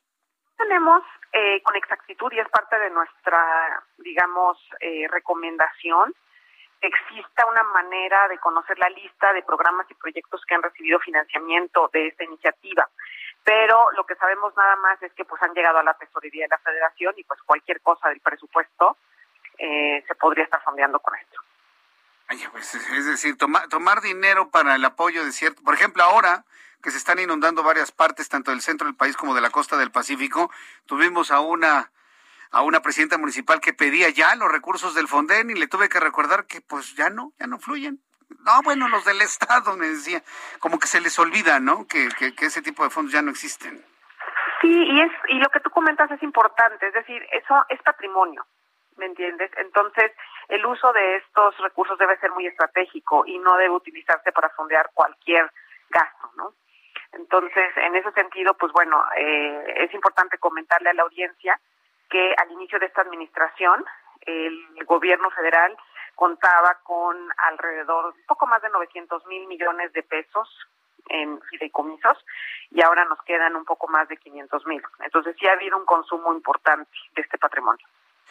Ahora, ¿qué, qué, eh, qué, qué, hacemos con toda esta información que están ustedes obteniendo del uso o mal uso de estos recursos económicos? Pues mira, Martín, nosotros primero que nada queremos decir que aunque hay una iniciativa corriendo sobre extinción de fideicomisos, que va muy lenta, por cierto, en la parte legal, va rápido en la parte de consumo de los recursos, y que además también el gobierno ha incrementado en relación a 2019, es decir, incrementó en 2020 en relación a 2019, el envío de recursos también del presupuesto fideicomisos. Con todo esto queremos decir que el gobierno, por más de que tenga una narrativa este, en donde reprueba los fideicomisos, pues los utiliza activamente, ya sea para enviar dinero del presupuesto a ellos o para mandar dinero de ellos al presupuesto. Entonces, queremos que se comprometa con una agenda de apertura de fideicomisos, que sigan adelante las acciones que han habido desde hace ya, pues, más de 16 años para promover la rendición de cuentas de estos instrumentos y necesitamos, por ejemplo, promover que exista la evaluación de fideicomisos, que sepamos qué fondos cumplen o no con su objetivo, pues para evitar que haya discrecionalidad en la extinción de estos instrumentos. Ahora bien, eh, ¿existe la posibilidad en el futuro de estas figuras de fondos y fideicomisos poderlo recuperar? Y, y, lo digo en el sentido porque yo soy de, los, de las personas que creo firmemente que a partir de 2024 tenemos que ir a un proceso de reconstrucción de nuestro país. Sí, claro que existe la posibilidad. De hecho, otra de las propuestas que tenemos es que eh, se tengan eh, lineamientos que faciliten la apertura o la extinción de fideicomisos por supuesto, con, eh, digamos, siguiendo una estructura y una lógica en donde pues se abran los fideicomisos para eh, promover, digamos, un beneficio para los mexicanos, ¿no? Y que todos estos procesos, tanto de apertura como de cierre de los mismos, se haga en un contexto de rendición de cuentas, en donde quede muy claro, por ejemplo, en el caso de, de una apertura, cuál es el objetivo del fideicomiso y cuáles son los mecanismos de evaluación para darle seguimiento. En caso de una extinción, las razones de por qué se cierra y además también eh, qué va a suceder con los objetivos que se estaban financiando y eh, qué información vamos a poder nosotros como público conocer de los fideicomisos que se han cerrado, ¿no? Es decir, cuál va a ser el archivo histórico. Eh, la razón de cerrar los fideicomisos y los fondos es la razón que da el presidente, porque había corrupción. Pero nadie lo cuestiona qué corrupción, él no ha explicado qué corrupción, no ha explicado nada. Y todos agachan la cabeza. Es, y yo, yo creo que ese no es un motivo, Martín, porque los fideicomisos tienen un contrato muy específico, ¿no? Entonces, por ejemplo, ¿qué va a pasar ahorita que tú lo comentas y bueno, con las lluvias que estamos teniendo, ¿qué va a pasar con eh, los mecanismos ¿no? de protección ante un desastre natural? ¿Cómo se va a financiar eso? ¿Qué actividades está llevando a cabo el gobierno para eh, controlar las afectaciones? Entonces, eh, yo creo que es muy claro que los fideicomisos tienen una utilidad y es básicamente reservar recursos para un fin específico. y eso pues no se elimina, ¿no? Es decir, seguimos con la necesidad de tener que proteger a la población ante desastres naturales. Eso no cambia y en ese sentido, pues creo que sí es posible eh, continuar teniendo fideicomisos en un futuro que se dediquen a ese tema. Bien, pues Mariana, vamos a estar muy atentos de, de, cómo se van, eh, cómo va reaccionando el gobierno federal ante esta información que se pone ya a la disposición de la opinión pública. ¿En dónde podemos conocer más de esta información? ¿Tienen una página de internet? correcto. Esta es una plataforma que se llama Yo Me Sumo, en donde invitamos a tanto autoridades como ciudadanos y especialistas a sumarse a los distintos desafíos que explicamos ahí de manera didáctica. Ahí acabamos justo de publicar la semana pasada este dedicado a fideicomisos y lo que es muy interesante es que contiene eh, recomendaciones específicas para resolver los problemas. Muy bien. Pues eh, Mariana, muchísimas gracias por este tiempo para el auditorio del Heraldo Radio. Muy buenas tardes. Gracias, Martín. Buenas tardes. Hasta luego. Es Mariana Campos, coordinadora del programa de gasto público y rendición de cuentas de México Evalúa. Son las 7.37. Le saluda Jesús Martín Mendoza a través de la señal del Heraldo Radio en toda la República Mexicana. Eh, quiero agradecer mucho sus comentarios y opiniones que siguen llegando a nuestra plataforma de contacto que es YouTube, en el canal Jesús Martín MX. Quiero dar a conocer nuevamente los números de COVID-19 para las personas que se acaban de unir a nuestra transmisión. estamos en un problema, ¿eh? Y ahora sí, mire, fuerte, ¿eh? intenso. Ándele, siga pensando que con la vacuna no pasa nada. Siga pensando que con la vacuna no pasa nada. Y me la paso viendo en el Facebook y en el Instagram y en Facebook y en Twitter. Mire, ya me, ya me vacuné, ya me vacuné, puedo hacer mi vida completamente normal. Pues no, se equivocan. Se equivocan por completo. Vacunarse no es hacer la vida como se les dé la gana. Hay que mantenerse en casa, sana distancia, utilización del cubrebocas, no salir de casa si no es necesario, no ir a lugares llenos de gente. Si no hay otra alternativa, si no hay otra alternativa, pues ni modo, ¿no? Pero hay que cuidarse al máximo, utilizar el gel, estornudar de, etiqueta, lavarse las manos cuantas veces usted pueda hacerlo. ¿Por qué? Porque los casos de COVID con todo y vacunas siguen subiendo. 7.989 enfermos de ayer al día de hoy. Casi 8.000 personas, señor. Estábamos ya a niveles de mil diarios. Ahora tenemos 8.000 en 24 horas, 2.549.862, 269 muertos mexicanos, suman 233.958, claro, en la cifra en, en, la cifra suavecita que da a conocer la Secretaría de Salud, 269 mexicanos fallecidos, índice de letalidad 9.17%. El reloj marca 7.39 para que usted llegue a tiempo a casa. Quiero decirle que la Unidad de Inteligencia Financiera informó que el juzgado décimo primero en materia administrativa de la Ciudad de México negó de manera definitiva la petición de el ex periodista, ex escritor Andrés Roemer para ser desbloqueado de sus cuentas bancarias o que le desbloqueen sus cuentas bancarias. El juez Agustín Tello Espíndola dijo que lo anterior en virtud de que el bloqueo de cuentas realizado por la UIF se dictó en coordinación con la Fiscalía General de Justicia de la Ciudad de México como una medida de prevención cuyo origen responde a la investigación de la posible comisión de un delito por lo que el juzgador estimó que de concederse la suspensión para el desbloqueo de sus cuentas bancarias, atentaría contra el orden público y el interés social. Es decir, cuando están buscando a alguien y le están buscando y lo están buscando, la manera de presionarlo es dejarlo sin dinero. Está bien, digo, finalmente yo creo que Andrés Roemer tiene que regresar a México y tiene que enfrentar a la justicia, pero ese es el modus ahora. Si a usted lo persigue la forma en la que lo van a apretar, es secándole toda posibilidad de acceso a recurso económico suyo o de cualquier otra persona. Ojalá, ojalá y lo hicieran así también con todos los delincuentes, los otros también. Ojalá y lo hicieran con todos y los otros también. Ya que estamos hablando de dinero, vamos a revisar cómo quedaron eh, los indicadores financieros de economía y finanzas con Héctor Vieira. La Bolsa Mexicana de Valores cerró la sesión de este martes con una pérdida del 1%, luego de retroceder 503.91 puntos, con lo que el índice de precios y cotizaciones, su principal indicador, se ubicó en 50.048.89 unidades. En Estados Unidos, Wall Street cerró con balance mixto, ya que el Dow Jones retrocedió 208.98 puntos, con lo que se quedó en 34.577.37 unidades. El Standard Poor's perdió 8.80 puntos y se ubicó en 4.343.54 unidades. Por el contrario, el Nasdaq sumó 24.32 puntos, que le permitió llegar a 14.663.64 unidades. En el mercado cambiario, el peso mexicano se depreció 0.75% frente al dólar estadounidense, al cotizarse en 19 pesos con 83 centavos a la compra y en 20 pesos con 2 centavos a la venta en ventanilla. El euro, por su parte, se cotizó en 23 pesos con 52 centavos a la compra y 23 pesos con 68 centavos a la venta.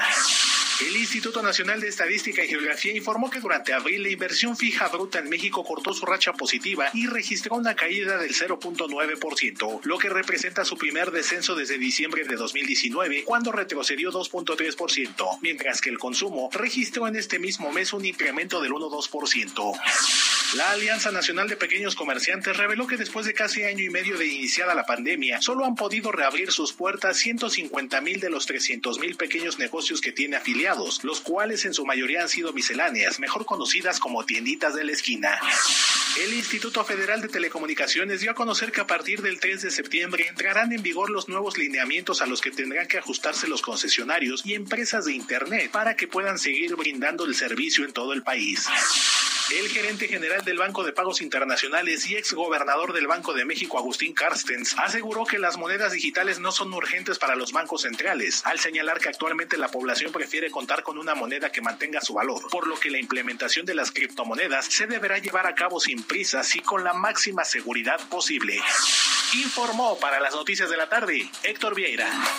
Son las 7.43, las 7.43 horas del centro de la República Mexicana. Tengo en la línea telefónica y me da mucho gusto saludar al doctor Rodrigo Romero Feregrino. Él pertenece a la Asociación Mexicana de Vacunología y vocero de la campaña Que la vacuna nos una. Doctor Romero Feregrino, gusto en saludarlo, doctor Romero. Buenas tardes. Hola, buenas tardes. Muchas gracias por la invitación. Bien, la nueva cepa Delta que está causando pues preocupación evidentemente, ha sido muy mediática en los últimos días eh, ¿Puede de alguna manera brincarse la efectividad de, las vacunas que se están aplicando? ¿Qué se sabe hasta el momento sobre la efectividad de las vacunas circulantes y las variantes de coronavirus, doctor Romero? Pues sabemos, ya se han publicado algunos estudios, que algunas de las vacunas que se están aplicando sí son efectivas y de otras todavía no tenemos datos. Ejemplo, las vacunas de Pfizer, la vacuna de AstraZeneca, ya hay estudios publicados que con las dos dosis, con el esquema completo, sí son efectivas, con una dosis no son efectivas. Entonces, es muy importante aplicar el esquema completo de las vacunas que tienen dos dosis, porque nos estamos dando cuenta que para ciertas variantes como la Delta, se necesita el esquema completo para proteger contra estas variantes. Ahora bien, eh, ¿cuándo se tendrá, digamos, de manera oportuna la información necesaria? Porque parece que la velocidad de contagio de la variante Delta preocupa al mundo entero, doctor. ¿Usted cómo lo ve? Pues sí, realmente sí ha sido un problema de toda la pandemia. Las investigaciones son más lentas de lo que va la pandemia. Entonces, mucho del conocimiento, sobre todo de las variantes, de las vacunas, de qué tan rápido se transmiten, de qué otras características tienen las variantes, pues lo vamos conociendo conforme va sucediendo la pandemia. Y es parte de la pandemia porque finalmente es algo nuevo. Entonces, poco a poco vamos sabiendo más.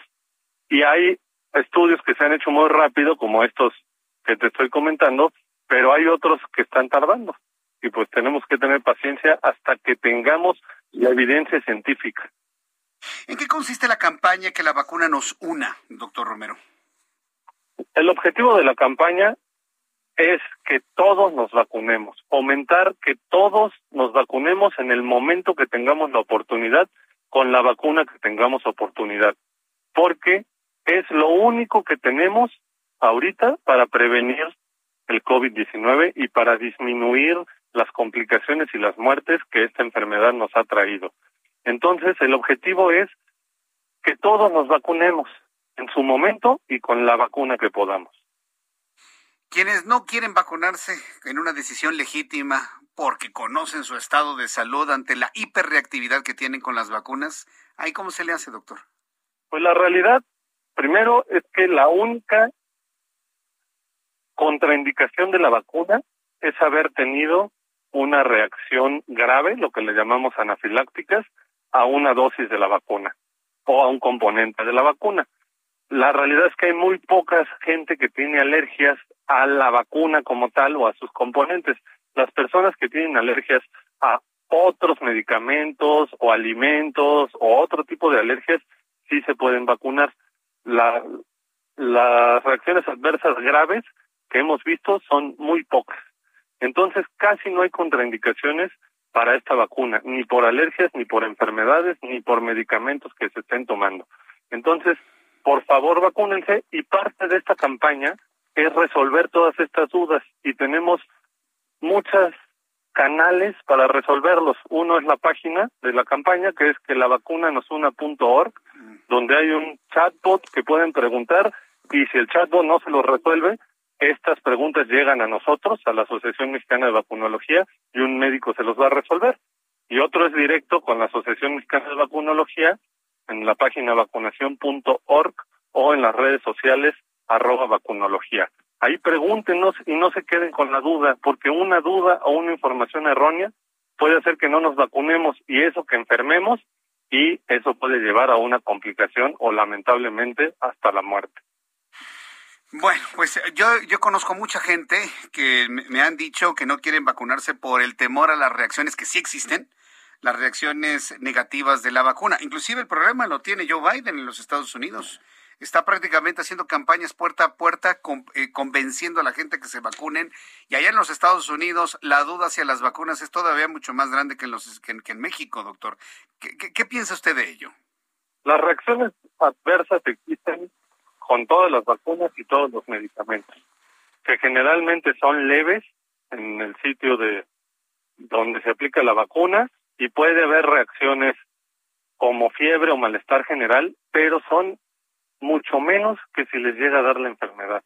O sea, la realidad es que lo que está demostrando ahorita las vacunas es que sí sirven y sobre todo si nos aplicamos los esquemas completos.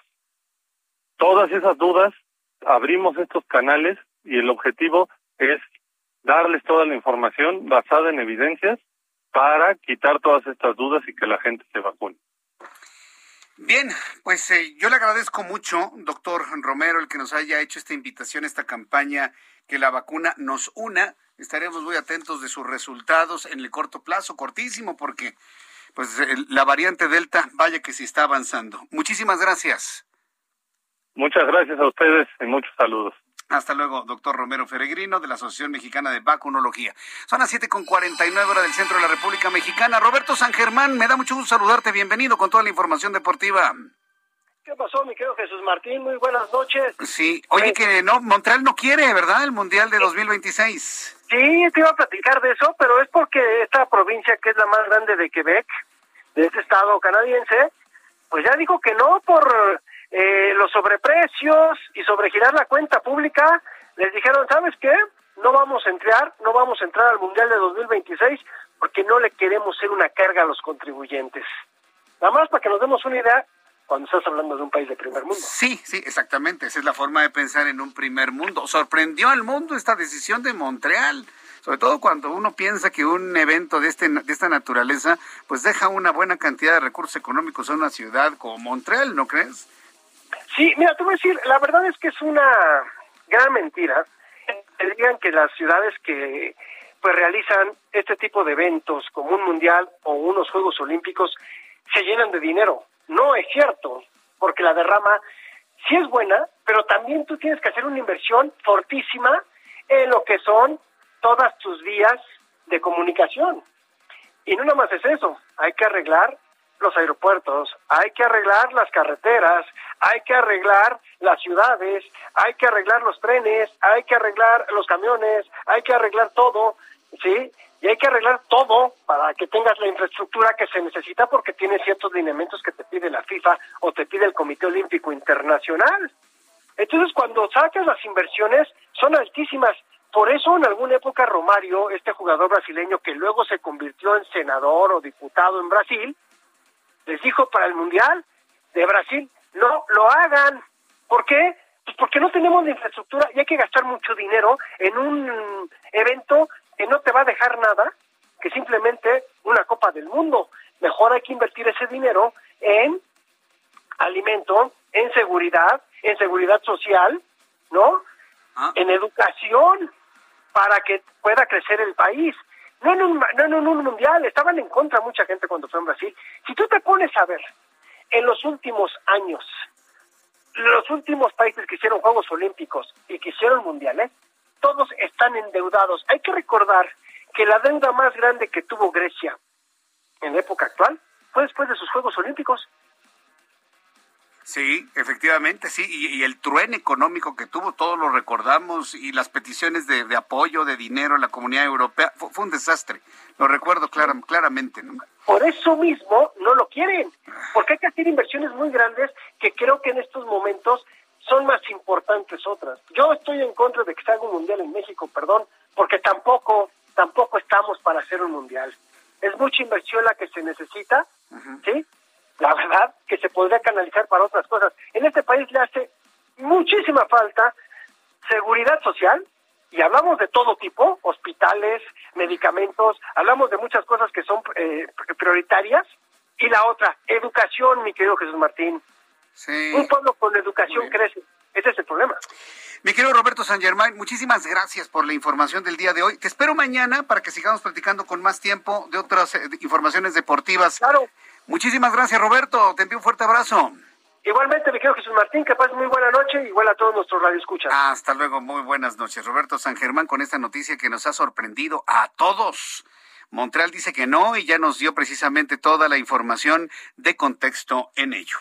Bien, cuando falta un minuto para que salgamos, un solo minuto. Gerardo Moreno, corresponsal en Sonora, ¿qué información nos tienes? Buenas tardes. Hola, ¿qué tal? Buenas tardes, Jesús Martín. Te quiero comentar que el día de hoy los gobernadores electos de Baja California, Baja California Sur, Sonora, Chihuahua, Sinaloa y Nayarit se reunieron aquí en la ciudad de Hermosillo, Sonora, donde acordaron impulsar la zona turística del Mar de Cortés, trabajar en conjunto en el tema de seguridad e impulsar un plan regional de infraestructura. Te platico que la reunión se llevó a cabo en las oficinas que tiene en Hermosillo el gobernador electo de Sonora, Alfonso Durazo, donde se acordó la creación de una presa estatal de cruceros y de un corredor turístico en el Mar de Cortés, donde se incluirá la visita de 12, 32 municipios, perdón, en, los, en estos estados y 12 áreas naturales en tres rutas diferentes. En el tema de seguridad se acordó crear una universidad de policía y también agencias estatales de inteligencia estratégica y financiera y brindar las fronteras eh, territoriales estatales para cerrar el paso de disputas de las organizaciones criminales, así como este plan de infraestructura que impulsará en conjunto. Gracias por la información desde Sonora, Gerardo Moreno. Gracias, buenas tardes. Buenas tardes. Nos despedimos, gracias por estar con nosotros mañana a las 2 por el 10 en el Heraldo Televisión, 6 de la tarde, Heraldo Radio. Yo soy Jesús Martín Mendoza por su atención. Gracias, hasta mañana y que tenga muy buenas noches. Esto fue Las Noticias de la Tarde con Jesús Martín Mendoza. Heraldo Radio, la H que sí suena y ahora también se escucha.